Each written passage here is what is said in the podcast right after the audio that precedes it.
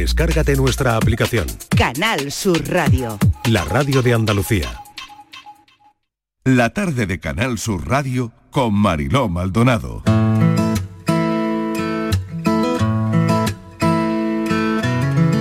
Ahora que ya duerme la ciudad, que yo canté primero y nos dijimos la verdad.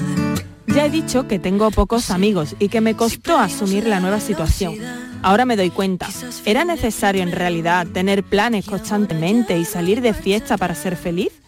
¿O tan solo sentía esa presión porque era lo que estaba establecido que debía hacer al ser joven? A dolerme la verdad. Tampoco sé muy bien si la quiero oír. Empecé a cuestionarme esas creencias y me propuse disfrutar de tiempo a solas.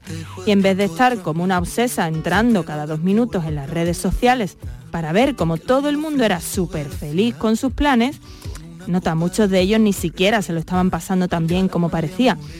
Iba a hacer cosas que a mí me divirtieran. Poco a poco aprendí a disfrutar de esta soledad. Empecé a descubrir qué me inspiraba y me hacía sentir realizada. Cantar, maquillarme, escribir pensamientos, grabar vídeos. También aprendí a tener citas conmigo misma. Don't scatter. Let's do something together.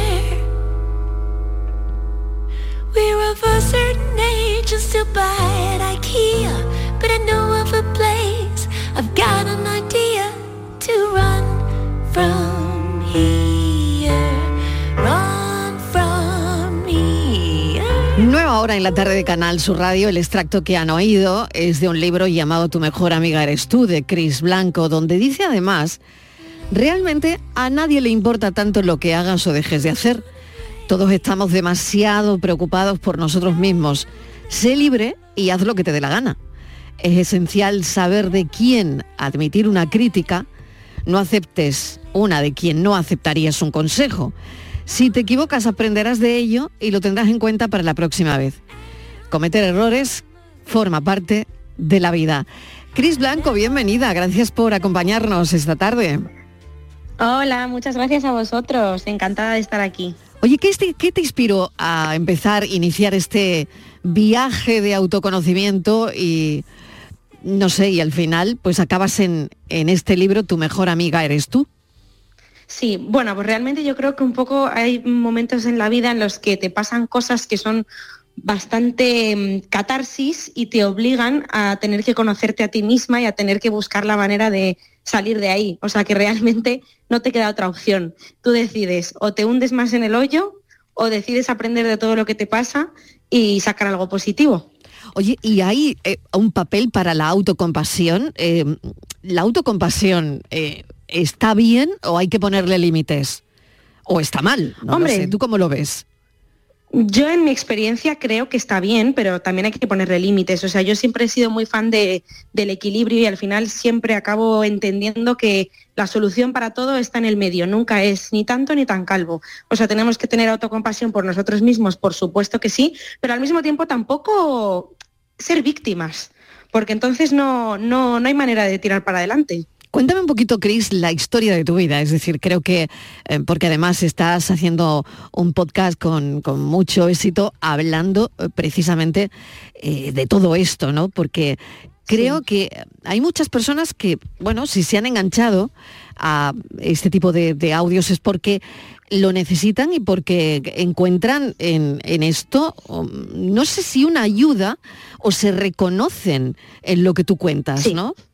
Exacto. De hecho, yo siempre cuando me dicen ayudas a mucha gente, no me gusta del todo porque siento que ayudar es una palabra como muy grande, con un significado muy fuerte y realmente yo prefiero decir acompañar. Es más acompañar porque realmente yo al no ser profesional no estoy ayudando, simplemente te estoy contando las cosas que me pasan a mí en un lenguaje muy coloquial, muy natural, muy del día a día eh, con la intención de que tú te puedas ver reflejada y puedas sentir que no estás sola. O sea, yo en el fondo empecé el podcast y toda mi trayectoria en redes sociales, que luego efectivamente derivaron en el libro, porque yo tenía una, necesidad muy grande de exteriorizar un montón de sentimientos y pensamientos que yo sentía que no se estaban hablando lo suficiente y que a mí me hacían sentir muy sola. Entonces yo no quería que nadie se sintiera tan solo como yo me sentía en su día.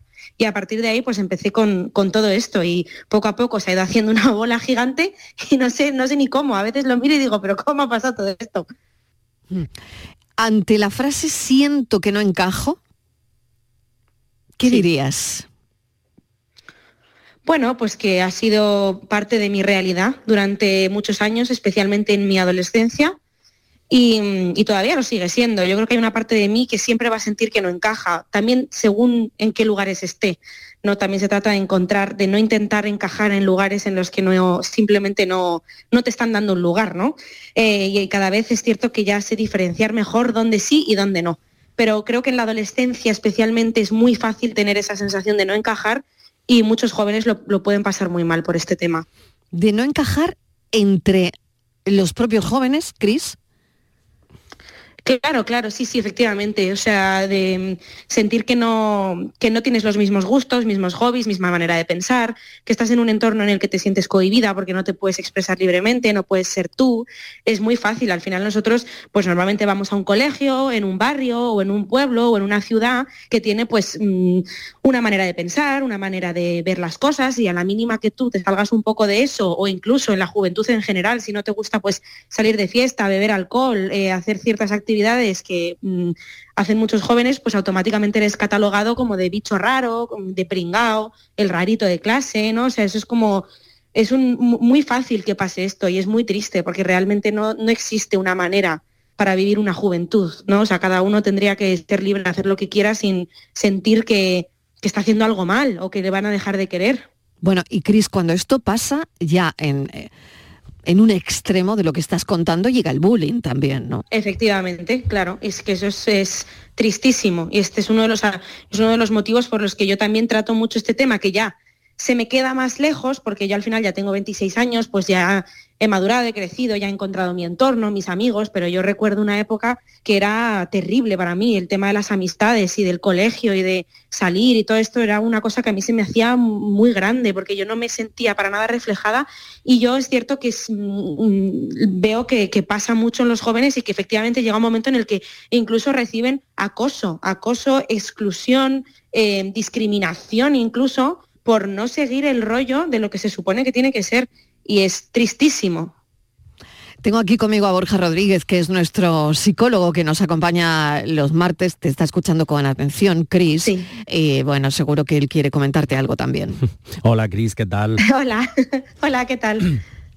Oye, Cris, te quería preguntar porque comentabas antes que como que eh, tanto el, tu movimiento, digamos, en redes sociales y luego que eso ha derivado en el libro, venía porque eh, como que necesitabas mm, sacar lo que tenías, pero porque no podías compartirlo con nadie.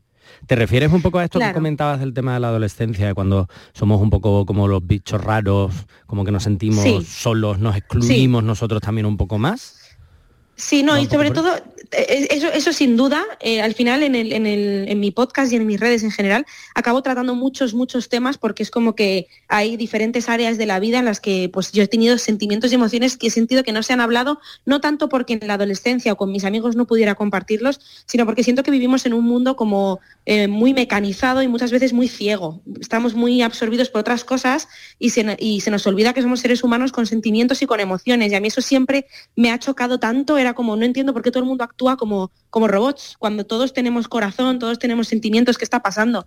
Entonces yo tenía como una necesidad muy grande de decir, oye, que estas cosas pasan, sabes que si estás triste, que si tienes ansiedad, que si te han dejado, que si tienes un duelo, que es que eres humana, que no, no pretendas eh, ser un, un robot porque no lo eres.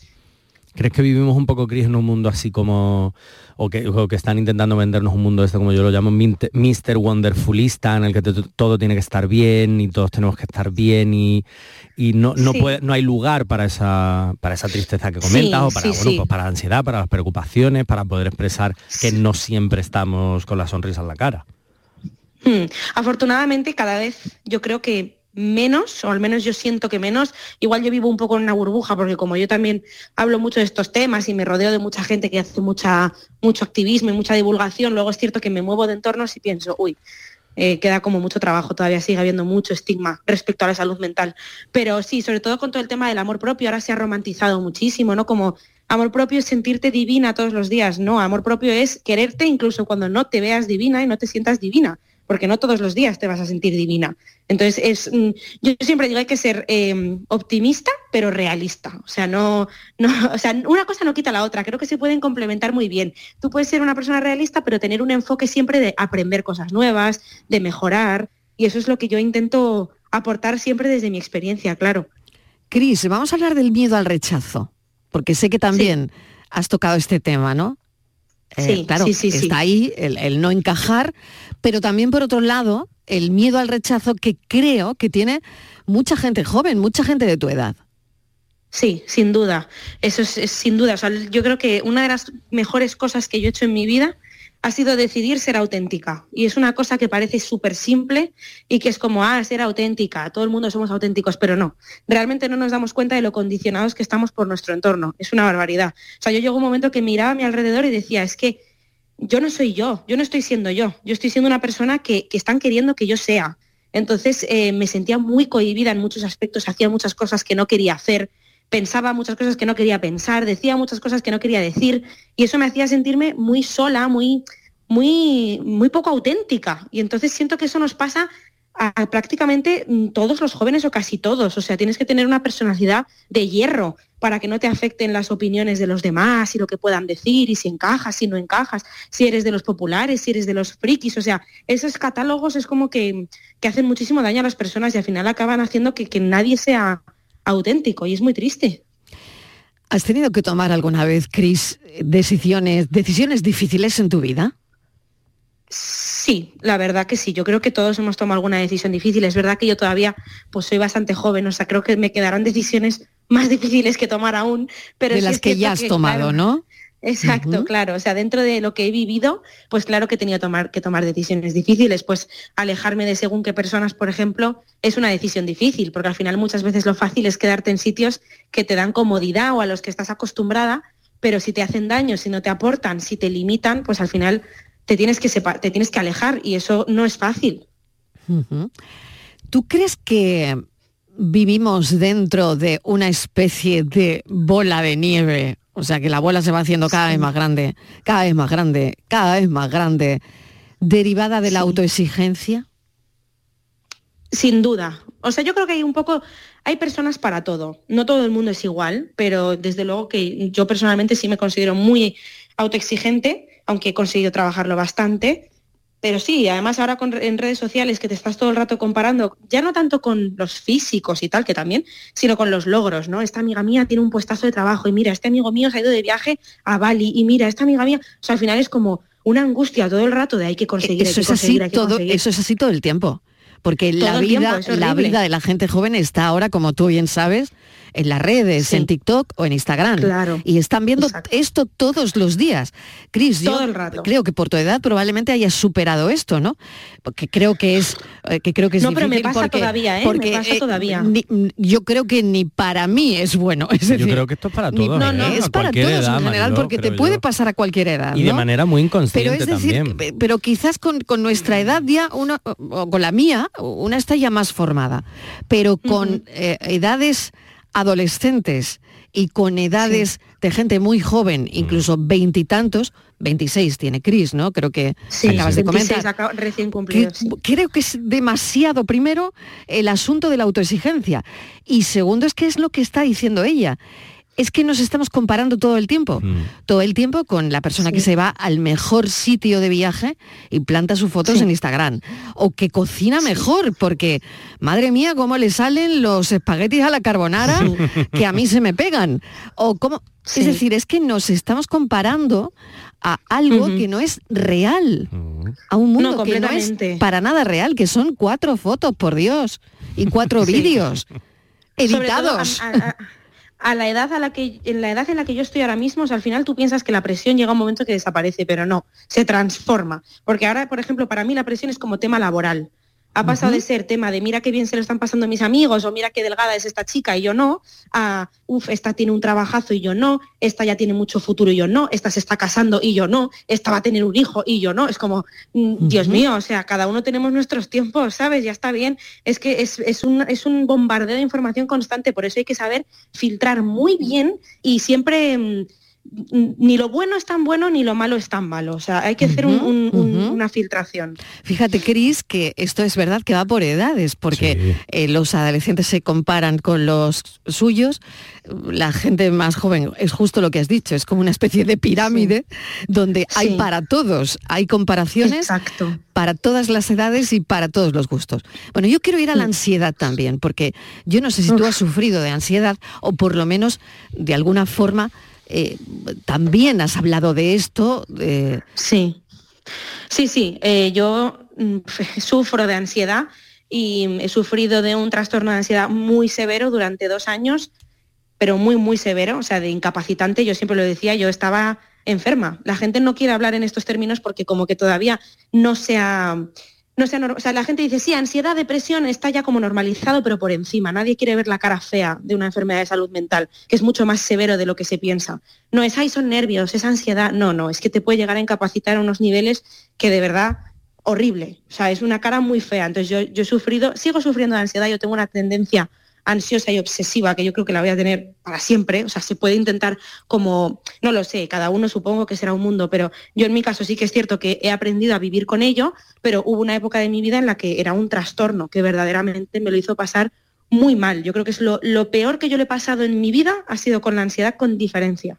Peor que incluso mm, fallecimientos de familiares. O sea, imagínate. Cris, ¿qué te lleva a ese punto que crees, vamos, sin entrar en detalles, tú cuenta lo que quieras contar, ¿no? Que vamos, yo, yo pregunto, pero ya sabes que puedes contestar como, como no, tranquila, tranquila. Exactamente. ¿Qué, te lleva a ese punto, Cris? Pues em, fíjate que realmente mm, hasta día de hoy creo que no hay una, no hay una causa concreta, sino que son un cúmulo de cosas. Eh, yo, a mí no me pasó nada que digas, uy, esta experiencia de pronto hizo clic, que va, que va. Yo creo que desde pequeñita yo ya tenía ansiedad, no sabía que era ansiedad. Yo, yo sabía que había algo en mí que era raro. Yo miraba a mis compañeros de clase, yo tenía ataques de pánico en el colegio, yo no sabía lo que eran los ataques de pánico, yo sabía que me ponía muy mala de repente y yo tenía que llamar a mi casa porque yo me mareaba, porque a mí me faltaba el aire, me llevaban al médico, me hacían analíticas, nada, no salía nada, yo estaba perfecta. Claro, yo volví a clase el día siguiente y me volvía a pasar lo mismo. Yo, mamá, es que me pasan, me pasan cosas, digo, ¿qué me pasa? Pero claro, yo no lo sabía. Yo no tenía ni idea de que eso era ansiedad hasta que con la edad pues se ve que lo, conseguí como manejar como pude. Yo me acuerdo que yo pues siempre me iba a sitios cerca de casa, no me gustaba irme fuera, ni irme de viaje, yo era como siempre cerca de mi madre, siempre como con mucho, mucha necesidad de, de hogar, porque yo fuera de mi hogar ya me sentía como insegura, porque a mí me pasaba esto, que me mareaba y que no sé qué. Y con la edad se me fue haciendo bola y llegó un momento en el que estalló en la universidad y ahí es cuando verdaderamente me, empezaron a dar ataques de pánico de verdad. Y con el tiempo, pues yo he llegado a la conclusión de que efectivamente viene de toda esta autoexigencia, este, este control, este, lo obsesivo, y pues es un poco, un poco, un poco de todo hay una, no me gusta mucho la palabra, pero hay una magia en, te iba a decir la mediocridad, pero no es la palabra, pero en, no tener por qué llegar siempre al 10. Entonces, cuando, cuando una se acostumbra, es decir, es que si no, se te va la vida, o por lo menos te lo digo por mi caso, ¿no? Eh, hay que, desde mi punto de vista, quédate donde puedas quedarte, ¿no? Donde eso no te provoque esa ansiedad de la que Cris está hablando, Borja, no lo sé. No, sé si hemos perdido la comunicación con Cris o está ahí. Creo que la hemos perdido, ¿vale? Eh, eh, vamos recuperando. Intentamos recuperarla, pero es lo que te decía, es que es que no a veces Borja no no hay que llegar al 10. Pero es, que nos lo meten en la cabeza, Mariló, la perfección. Pero me voy a quedar en un sitio, de verdad, lo de la mediocridad, bueno, es porque se me ha ocurrido esa palabra de repente, pero que no, pasa nada. En lo que tú seas, porque habrá cosas que se te den mejor y momentos en los que se te den mejor ciertas cosas y momentos en los que no, pero es verdad que vivimos en una sociedad que nos marca muy mucho ese nivel de perfección, el mejor trabajo, la mejor pareja, la mejor casa.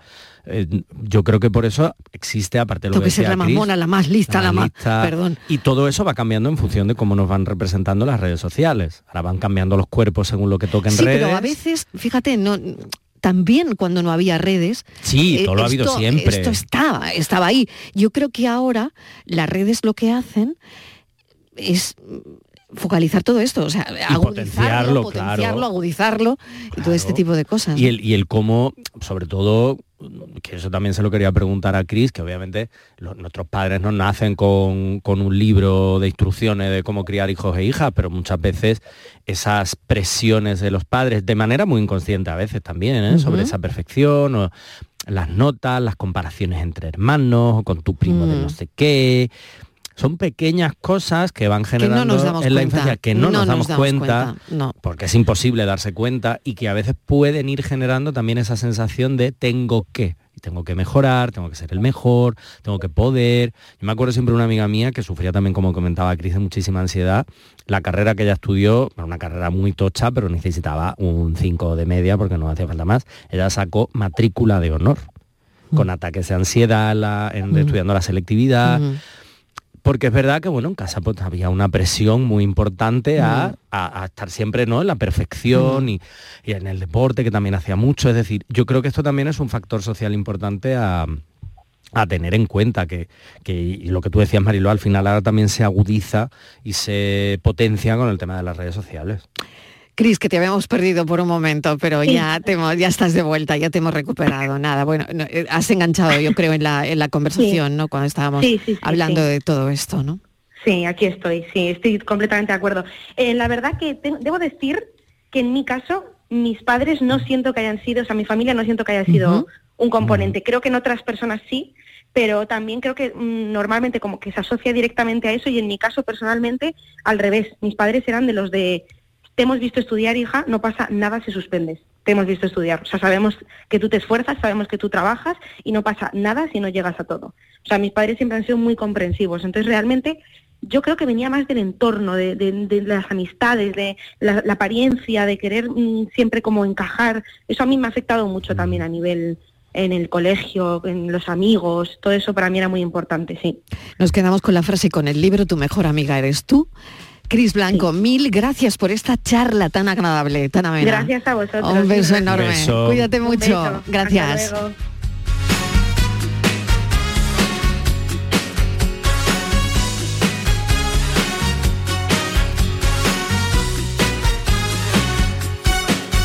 Solo quiero mirar los campos, yo solo quiero cantar mi canto, pero no quiero cantar solito, yo quiero un coro de pajaritos, quiero llevar este canto amigo a quien lo pudiera necesitar.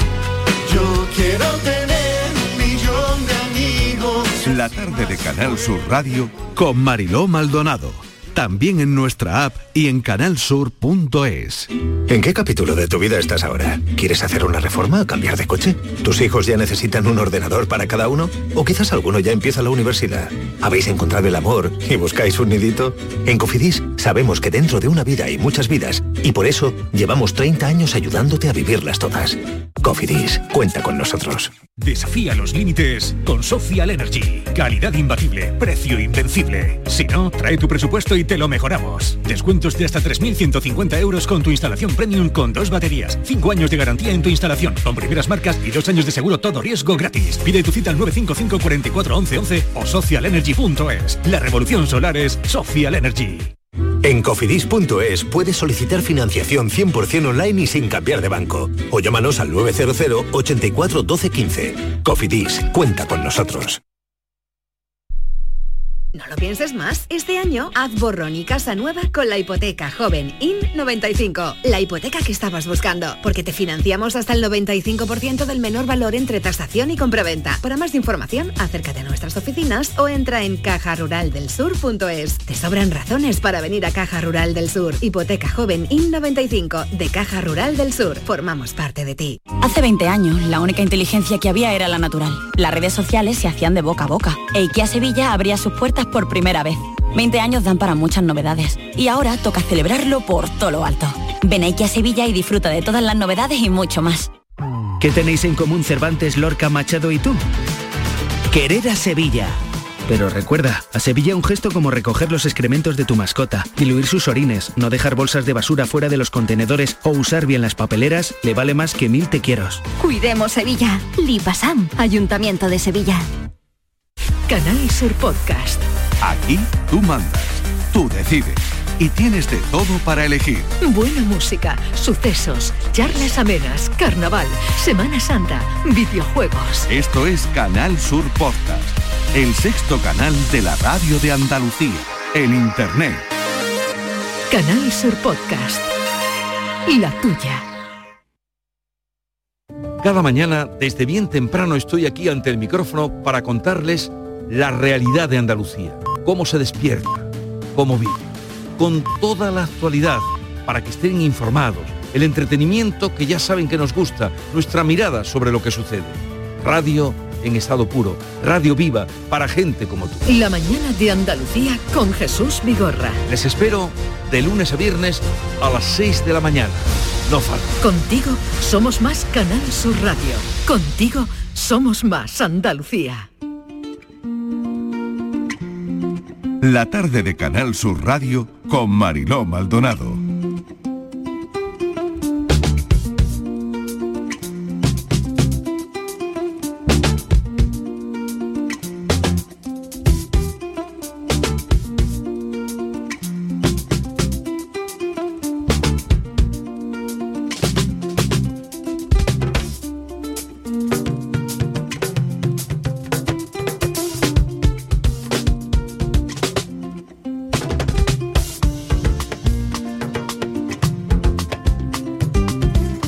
31 minutos de la tarde. Vamos con la actualidad que nos lleva hasta Gambia, fíjense.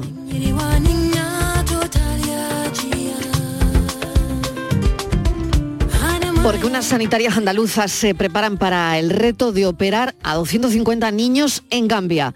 La expedición solidaria que parte el 26 hacia este pequeño país africano está compuesta por 13 cirujanas pediátricas, anestesistas y enfermeras de los hospitales públicos de Sevilla, Córdoba y Granada. Estíbaliz Martínez, más detalles.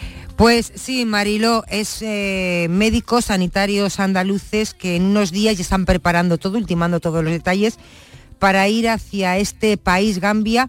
Es un país africano, Marilo, que fíjate que solo hay un cirujano pediátrico para cada 2.000, eh, para cada 2 millones de niños, o sea, Poco 2 podrá millones ser, de niños, claro, o sea, poco, poco o nada. Dos millones, o sea, eso es una Madre barbaridad, mía. uno, ¿no? Mm. Estas sanitarias lo van a hacer de la mano de la ONG Cirujanos en Acción y también de ASEDA Gambia. Y bueno, como te digo, ya están organizando todo, está todo trabajando, todo el equipamiento y demás, ¿no?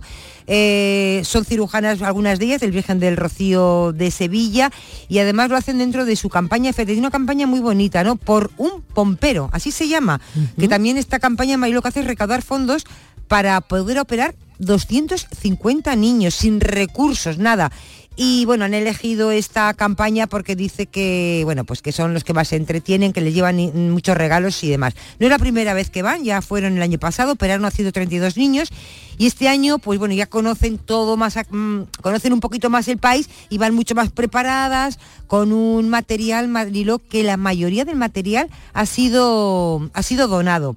Así que, eh, bueno, pues van a llegar allí a, a Gambia eh, en unos días y bueno, y les espera pues una semana muy intensa de intervenciones y también, ¿por qué no, Mariló? De emociones, ¿no? En unas experiencias que seguramente van a ser de las más gratificantes en sus vidas.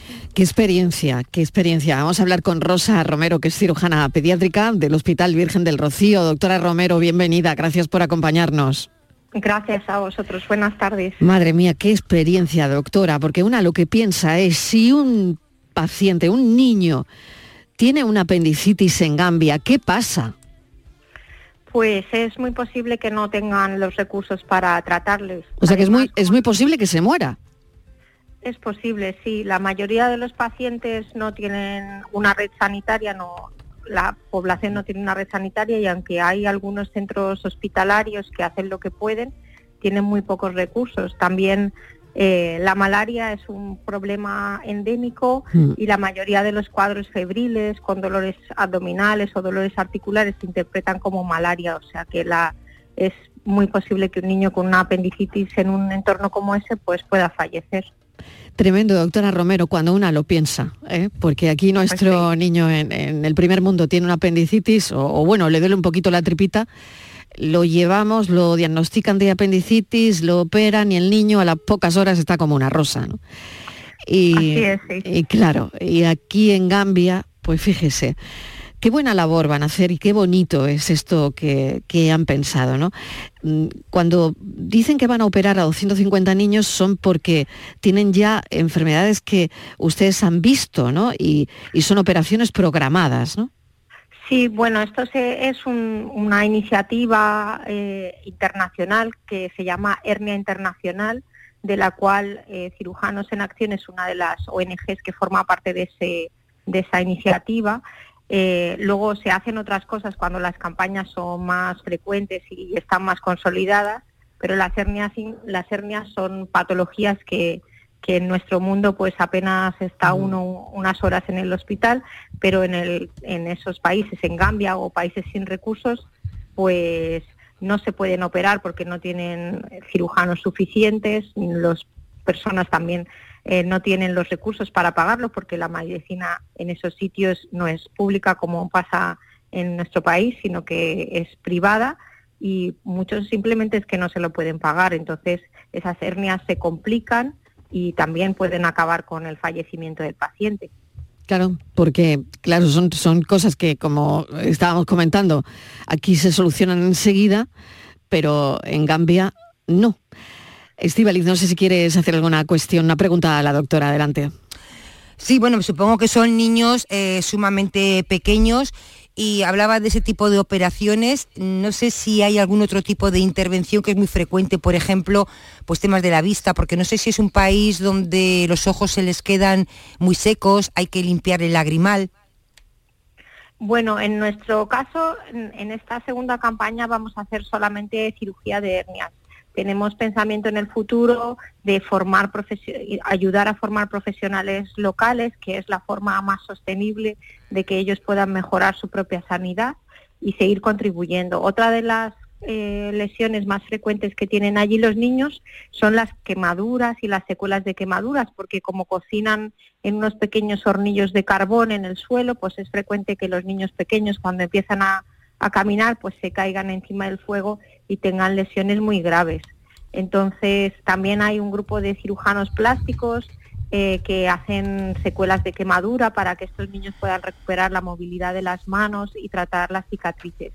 En cualquier caso, no se pueden hacer cirugías que puedan requerir, por ejemplo, que el niño tenga que estar en unos cuidados intensivos, puesto que no se dispone de ellos. Entonces, se tiene que limitar la- la- el ámbito de las campañas a cirugías que se puedan hacer y resolver completamente eh, prácticamente en el tiempo en el que en el que estamos allí. Borja, adelante. Sí, hola, doctora Romero, ¿qué tal? Hola, Le quería buenas. preguntar porque me, me- Bueno, aparte de la admiración que siento cuando, cuando la, la escucho, porque eh, creo que es una, una situación muy dura la que viven allí, tanto esos niños como ir hacia, hacia allí. Pero le quería preguntar, doctora, ¿qué siente como una doctora que trabaja en un hospital que tiene todos esos medios, que puede, que tiene una UCI, que tiene eh, unas urgencias, que tiene todos esos medios? ¿Qué se siente al, al- ir a un hospital al, que prácticamente van con, con- con lo puesto y, con, y con todo lo que verán allí? Porque ya no solo las operaciones que, que hagan y realicen, sino todas las situaciones que supongo las que se enfrentarán, a las que no podrán hacer frente porque no tienen los, los recursos. Sí, la verdad que es duro porque cuando las campañas estas se anuncian por las redes sociales y por la radio para que puedan acudir los pacientes, eh, en Gambia prácticamente no hay carreteras tampoco, entonces el transporte es muy dificultoso y siempre, aunque se dice exactamente para qué se va la campaña, pues aparecen pacientes, eh, familias con niños que no Mm. tienen ninguna oportunidad y la verdad que a uno se le parte el corazón de ver cómo puedes diagnosticar un niño que en nuestro país estaría solucionado y tendría todo, por supuesto podría pasar por dificultades, pero que tendría un entorno social que le pudiera apoyar, un sistema sanitario que le pudiera apoyar y sin embargo pues allí no, no tienen recursos. Hay otras ONGs que colaboran también como ASEDA o Infancia Solidaria que están intentando que esos pacientes poco a poco se puedan traer a, países donde se puedan operar y volver a sus lugares de residencia después, pero verdaderamente da muchísima pena y al, mismo tiempo mucha responsabilidad y mucho agradecimiento de poder participar en este tipo de actividades, porque al final lo que a un cirujano pediátrico quiere es pues cuidar de los niños. Sin duda, doctora Romero, muchísima suerte para todo el equipo. Gracias con letras mayúsculas y ahí está ese reto de operar a 250 niños en Gambia, sanitarias andaluzas, cirujanas pediátricas, anestesistas, enfermeras de hospitales públicos de Sevilla, Córdoba y Granada. Suerte, mucha suerte y bueno, ojalá puedan operar, operar a cuantos más niños mejor. Un saludo, doctora Romera. ese, es el, ese es el objetivo, ¿verdad? Ese es el objetivo. Gracias, un saludo.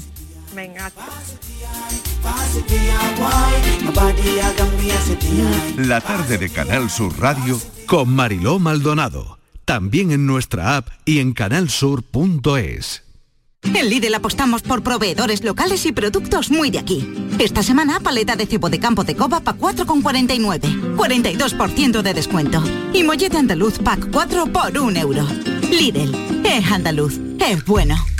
Desde este pasado 12 de febrero hay cambios en la forma de ver tu televisión. Canal Sur solo emite ya en alta definición, por lo que debes buscar el indicativo HD junto a nuestro logo, en la parte inferior derecha de tu pantalla. Si ya ves este indicativo HD, te aconsejamos que reordenes los canales porque muchos dejarán de verse. Si tu televisor tiene más de 10 años, seguramente no está preparado para la recepción de nuestras nuevas emisiones. En ese caso, puedes cambiar tu televisor por uno nuevo o adquirir un decodificador o sintonizador externo que pueda recibir señales en alta definición. Los espectadores que vean Canal Sur a través de una plataforma digital no deberían tener problemas.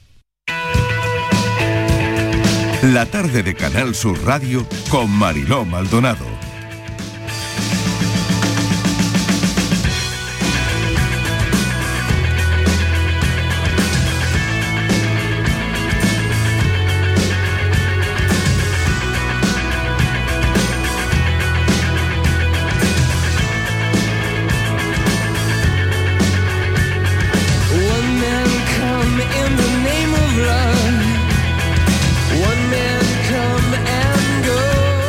Y vamos a hablar ahora, seguir hablando de la actualidad, pero de una historia que parece sacada de un libro de John Le Carré, la verdad. Em, no sé si han oído estos días em, que habían asesinado a tiros en Alicante a un piloto ruso que desertó en agosto para entregarse al ejército ucraniano.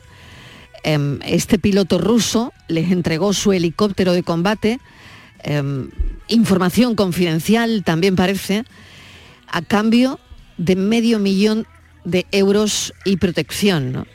Este hombre vivía con identidad falsa y claro, bueno, esto se ha descubierto aquí porque lo han asesinado en, Alicante, ¿no?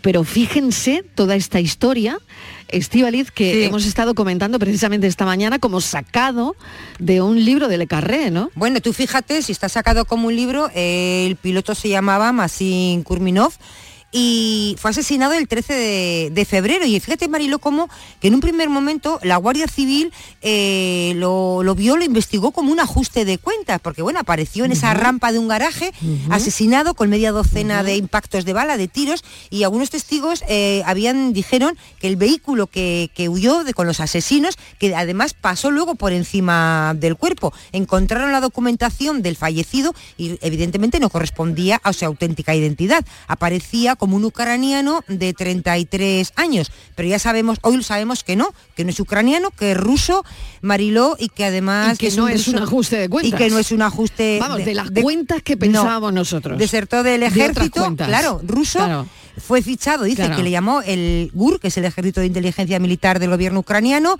y en lo que tú decías, tenía 28 años, bueno, pues le hicieron esa, esa oferta, aceptó, él, los amigos de él dicen que tenía miedo a morir en la guerra, que quería dejar el ejército incluso antes de comenzar la invasión de Ucrania, que le aterrorizaba la idea de ser capturado y bueno, pues por otra parte, Mariló, eh, ¿qué dicen desde, qué ha dicho el jefe del Servicio de Espionaje Exterior de Rusia? Pues fíjate, dijo que, o ha dicho que Masin Kurminov, que era un traidor, que este traidor, palabras entrecomillado, este traidor y criminal se convirtió en un cadáver moral en el momento en que planeó su sucio y terrible crimen. ¿Qué pasó, Mariló? Que esa documentación que entregó, eso era muy valioso. Tremendo. Bueno, hemos llamado a Fernando Cocho porque es analista, como saben, de inteligencia, experto en, metodología de inteligencia. Fernando, bienvenido. Gracias por acompañarnos. Hola, buenas tardes. Un placer estar con vosotros vez más. ¿Qué historia, eh, qué historia sacada de, de, libro, de película, de serie, de lo que queramos, ¿no? Porque ¿qué análisis haces de lo que ha ocurrido, Fernando?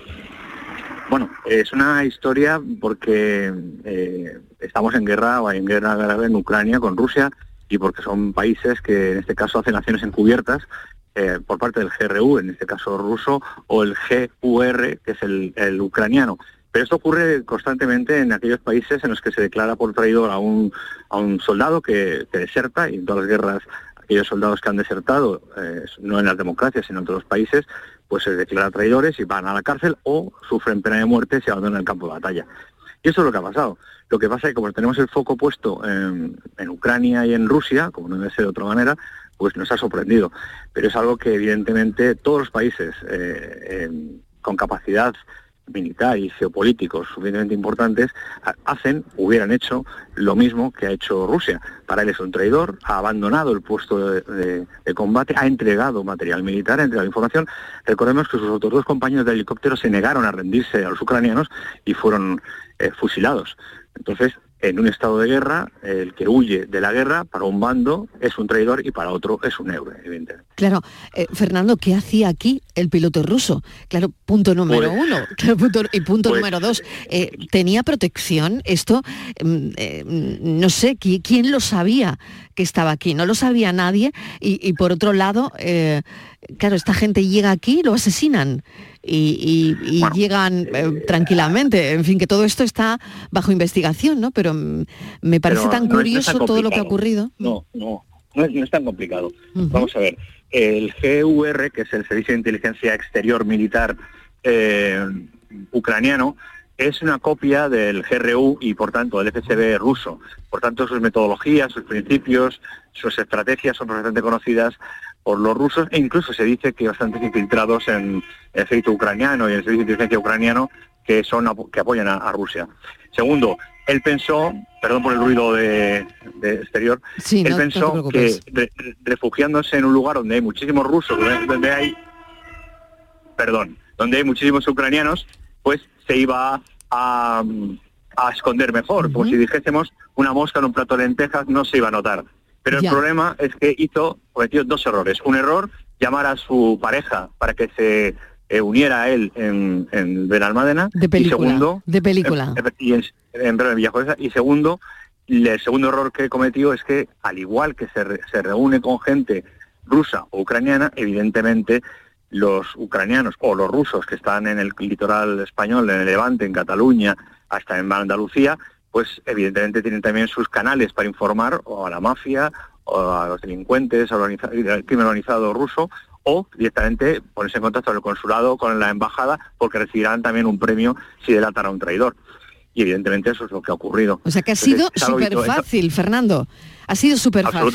O sea, su error es contactar con su novia, se iban a reunir en Benalmádena tranquilamente, claro, contacta con su novia, su novia tendría el teléfono pinchado, en fin, yo, yo lo, sigo diciendo, de película o, de, o del libro de, de, la, todo depende de la capacidad que uno tenga de hacer, de hacer acciones encubiertas, acciones de, en este caso, asesinato en un país mm, extranjero de ciudadanos propios. Pero esto es algo que, pasa que la memoria es muy floja y hay mucha información. Eh, esto es lo mismo ocurrió con los cinco miembros del IRA que estaban negociando mm. en Gibraltar, no llegaron a acuerdo y Margaret Thatcher mandó eh, fusilarlos y además lo reconoció públicamente. O lo que, por ejemplo, ocurrió con los agentes del servicio francés que en el atolón de Mururoa hace ya muchos años eh, volaron un barco por eh, estaban protestando por pruebas nucleares y eran de Greenpeace y murieron dos, mm. dos miembros de Greenpeace. O sea, esto se hace habitualmente. Conocemos también el caso de Turquía que secuestró en otro territorio a Osalan, que era el miembro, el director, el jefe del PKA, del PKA de los Sí, Abdullah Ocalan. Ocalán, efectivamente. y evidentemente también Israel lo ha hecho en muchas ocasiones, secuestrando ciudadanos en otros países para juzgarlos de territorio, para devolverlos. Lo extraño, o lo digamos irregular, es que Rusia lo hiciera eh, eh, de esta forma. Pero es que también es su forma de dar un mensaje a todos los traidores, porque no se puede permitir el lujo. Seguimos pensando como occidentales y no pensamos como eslavos. Y para los rusos, los ucranianos, los eslavos en general, ese tipo de acciones están eh, perfectamente justificadas. Y su, eh, no digo criterio moral, sino su norma, su principio militar, su, estamento militar, y para ellos están en guerra o en acción militar, como quieran llamarlo, es lo que hay que hacer. Por tanto, Putin no da un aviso al resto del mundo, Putin da un aviso a sus propios ciudadanos. Y eso hay que entenderlo. Mm, si queremos vencer a un enemigo, primero hay que comprender cómo piensa. Y piensan así. Y es otro, es otro aviso, claro, es que ah, eh, hay un montón de avisos ahora mismo, ¿no? Em, el de Navalny, hay accidentes, el de Navalny es accidentes. accidentes, exacto, accidentes, porque el de eh, Navalny es otro accidente, se supone, cocho. Correcto. correcto. Eh, vamos a ver, evidentemente es un, homicidio, no se le puede calificar de asesinato, aunque a nosotros nos gustaría hacerlo así, porque estaba cumpliendo una pena que para ellos es legal en una cárcel que para ellos es legal. Lo que pasa que llevar a una cárcel a una persona que tiene enfermedades pulmonares, que tiene la, salud muy delicada, llevarle a una cárcel de en, el círculo polar ártico, que es de extrema seguridad y que en agosto hace 12 bajo cero, para entendernos, pues evidentemente es no matarle, pero condenarle a la muerte. Claro, ¿por qué no hacen autopsia pública? Porque se notará que no ha tenido la medicación adecuada, mm. no ha tenido las atenciones adecuadas médicas, la alimentación, la seguridad sanitaria y por tanto evidentemente quedaría muy mal a ojos de Occidente, no peor de lo que ya están. Pero es mm. algo habitual. se hacía con época de Stalin. Claro, y Solo el 20% de la gente que sufre ese mm. trato sobrevive. Y todos estos avisos son también para Occidente de, alguna manera, son para ellos, pero, pero también para eh, quien está apoyando a Ucrania, me imagino, porque en términos de operaciones de inteligencia o, no sé, incluso se me ocurre de programas de protección de desertores, ¿no? No lo sé si nuestro, si los países pueden acoger o poner seguridad a alguien como este chico joven que, que se va de la guerra de Rusia, ¿no? Mm, supongo que durante un tiempo tendría seguridad física o tendría protección. Pero evidentemente si una persona, suponiendo que lo estuviera, y eso no lo vamos a llegar a saber, y quien lo diga, pues a lo mejor está diciendo información clasificada y no debería decirlo. Pero bueno, suponiendo que tuviera eh, protección física por parte de Ucrania en España, eso es ilegal. Si tuviera protección física por parte de España, eh, también habría que ver en qué condiciones y habría que analizarlo. No estoy diciendo ni que la tuviera ni que no la tuviera. Pero aunque la tuviera, si comete el error de no cumplir los procedimientos, los protocolos de seguridad, pues evidentemente se vuelve más vulnerable. Y Rusia también tiene muchas capacidades, muchos procesos para encontrar a gente que quiere encontrarla.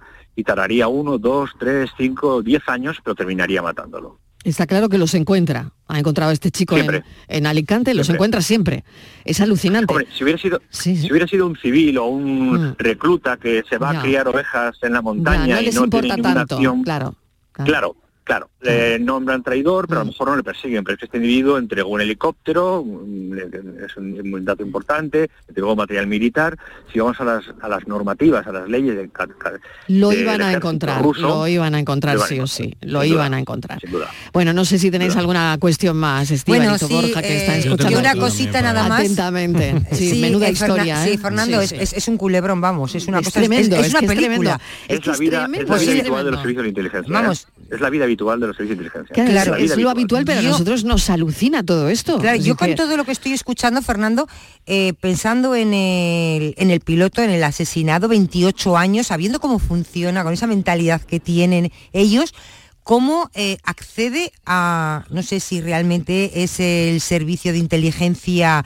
eh, militar eh, ucraniano quien se pone en contacto con él, no sé de qué manera contactan, pero cómo accede... fue al revés. No, no, fue al revés. Eh, claro. Fue el chaval, Claro, fue, el a- piloto, ¿no? A los otros dos lo fusilaron en, en Ucrania, ¿no? Eh, Sí, correcto, claro. correcto, claro. Pero ¿cómo accede, cómo accede sabiendo que lo que iba a pasar? O sea, que Porque su- lo el- siguiente es matarte, te van a matar igual. Es que lo tiene que tener El clarísimo.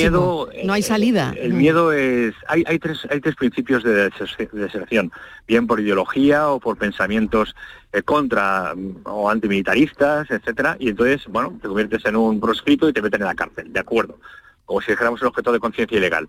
Y luego hay otros dos procedimientos. Uno, pasarte al enemigo, que eso es eh, igualmente castigable con pena de muerte o con pena de cárcel, robar en tu ejército, que es castigable con pena de muerte también o de cárcel, y en este caso pasarte al enemigo con conocimientos, con información. Es como lo hizo, porque quizá tenía mucho miedo, Ya, o quizá pero- pensó Claro, que tenía una iba a ser posibilidad protegido más. por Ucrania. Claro, claro, claro. en cuenta Igual que- me protege que- Ucrania, pero no hubiera sido más país fácil, claro, exactamente, pero no hubiera ¿no? sido mejor que, no sé si hubiera sido posible que se hubiera salido del ejército ruso, que se hubiera convertido en civil. ¿Eso no, es posible? eso no es posible. Ah, eso no es posible. ver, siendo un piloto, siendo un piloto, no estás hablando de tropa eh, Mm. reclutada como carne de cañón para que los ucranianos gasten sus, sus pocas armas que les damos. No, no. No estamos hablando de un piloto que requiere una formación, una capacitación, un entrenamiento. Claro. Es, por tanto, un militar cualificado y es, no es posible. No es posible que hubiera abandonado el ejército a no ser que se hubiera pegado un tiro en el pie, como algunos hacían, ¿no? Y aún así también les condenaban a cárcel o les condenaban a muerte. La situación es que quizá a lo mejor pensó, como mucha otra gente ha pensado, que Ucrania recibiría el apoyo de la Unión Europea, de la OTAN, mucho más fuerte y que entonces él sí podría digamos, sobrevivir a este proceso de guerra, cosa que dos años después hemos comprobado que, aparte de mentir eh, a los ucranianos, como hemos hecho sistemáticamente, pues Rusia no es el país ni el ejército que nosotros pensamos. La doctrina militar rusa desprecia infantería y como ocurrió en la Segunda Guerra Mundial, esperaban a que te quedaras sin balas los alemanes para entonces contraatacar, contraatacar y vencer. Y eso es lo que está haciendo Putin. Nos guste o no nos guste, y Putin es un asesino y mil veces lo deberían condenar. Pero si no comprendemos la metodología y la estructura mental del ejército ruso, jamás, en este caso la inteligencia, jamás podríamos oponernos a ellos. Y eso es lo que ha pasado. Este chico ha cometido muchos errores y quizá confió demasiado en Europa. Quizá confió demasiado en Europa. Fíjate. Borja. Sí, muy rápido. Hola, Fernando. Yo voy a hacer una pregunta muy ingenua, vamos, muy naif. Eh, al- este señor, este chaval, bueno, no es ningún señor, es un chaval, lo han asesinado en suelo español, intuimos que mercenarios rusos, tal. Eso tiene No, no, algún el ejército, tipo- o el ejército, el ejército. ¿Eso tiene algún tipo de implicación político, legal? No, no. Por- porque Va- va- o sea, quiere decir que tú que se hace y si punto. van a buscar a los que van a buscar a los Pero, que han pero, acabado pero, con la vida de este chico, ¿no? bueno, ¿Los van a eh, buscar o, o qué? O- Claro, no, ¿O intuyo esto, que no. esto cómo queda? No, pero, pero me refiero, puede, puede quedar un poco en, en- o sea, Claro, a nivel terreno legal de nadie, español, ¿no? claro, ¿En porque terreno de en- quién, a? Rusia ¿no? nos vamos a meter, pero esto a nivel legal español, claro, que venga claro- un ejército de otro país que se meta aquí y mate a un señor que, aunque sea su paisano. eso es lo flipante. Y se larguen y es como, hasta luego, Mari Carmen. Claro, Claro, yo me claro. quedo un Bueno, poco como eso, eso es lo que eh, eh, pero eso es lo que ha hecho Gran Bretaña, Estados Unidos, Rusia, China, Israel, eh, Turquía durante muchísimos años y nadie ha dicho nada. Primero tienes que encontrarles, si lo encuentras. El GR1 es fácil de encontrar y seguramente ya estarán volando hacia Dios sabe dónde. Eh, segundo, de encontrarles tienes que procesarles. y Entonces te metes en un asunto diplomático, reconocer que son agentes extranjeros, los cuales tienes que demostrar la vinculación. Ellos lo negarán y dirán que son, yo qué sé, son eh, asesinos a sueldo, por ejemplo, ¿no? Y luego, mm, de que encontrarles, ¿qué les, qué les condenas? ¿Por asesinato? Eh, ocho años y un día, diez años y un día, homicidio, eh, no sé, torturas. ¿De qué, de qué les, de qué les cumples? Eh, es complicado. Entonces, eh, y además de localizarles, de demostrar su vinculación del ejército, ¿qué vas a hacer? Una propuesta en la ONU eh, de condena cuando cualquier miembro de- del Consejo de Seguridad de la ONU puede vetar cualquier acción y Rusia está en el Consejo de Seguridad. Por tanto, sería un flatus vocis, es una palabra en el vacío. ¿O qué? ¿O declaramos la guerra a Rusia? ¿Les expulsamos a su embajador? Porque ya se ha ido varias veces. ¿Qué hacemos? O sea, no, no es que sea una pregunta naif, es una pregunta ex- eh, excepcional. Pero la pregunta es, ¿qué cultura de seguridad y defensa tenemos en España? ¿Qué apoyo nosotros damos a- a- al Servicio de Inteligencia Español? ¿Qué financiación tiene? ¿Qué capacidad de respuesta tiene ante, ante estas acciones? Y el gobierno español, ¿qué posición tiene en la guerra? Libia es, es poco. Entonces, bueno, mm, es, es muy complicado, sobre todo cuando mm, las cosas se explican a la mitad. Eh, y, y, en este momento, por ejemplo, yo os doy las gracias porque me estáis dejando el tiempo suficiente para explicar algo que normalmente no se puede explicar. Y es que mm, con 300 millones de euros al año, un servicio de inteligencia español que es excepcional, considerado entre los 5, 6 mejores del mundo, no puede dar cobertura a todas las necesidades de una potencia como España. Y eso es lo que hay. Eso es lo que hay. Lo dice el BOE. Hay 3.000 agentes de inteligencia, oficiales de inteligencia, y con eso pretendemos eh, proteger los intereses nacionales. Mm. Solo la NSA, solo la NSA, que es uno de los 25 servicios de inteligencia que tiene Estados Unidos oficialmente, solo la NSA tiene más de 150.000. Solo el GRU tiene más de 8.500, solo el GRU. Qué interesante esta, esta charla. Fernando Cocho, me vamos a llegar ya al boletín y me quedo sin tiempo porque ah, tengo que dar paso a las noticias, pero me ha parecido interesantísima esta, ¿eh? esta charla porque no sabíamos qué hacía aquí el piloto ruso, eh, quién ha acabado con su vida, porque había quedado, como decías, con su novia en Benalmádena, cometió ese error de quizás quedar con ella, llamarla por teléfono, en fin, y eso y otras cosas más, otros errores, a saber, a saber, han hecho que le descubran aquí en nuestro país y acaben con su vida.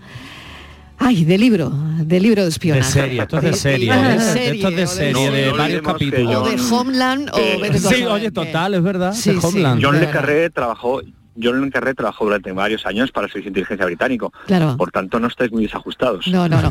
Gracias, Fernando. Un saludo. Me voy a las noticias. Gracias. Adiós. Hasta luego.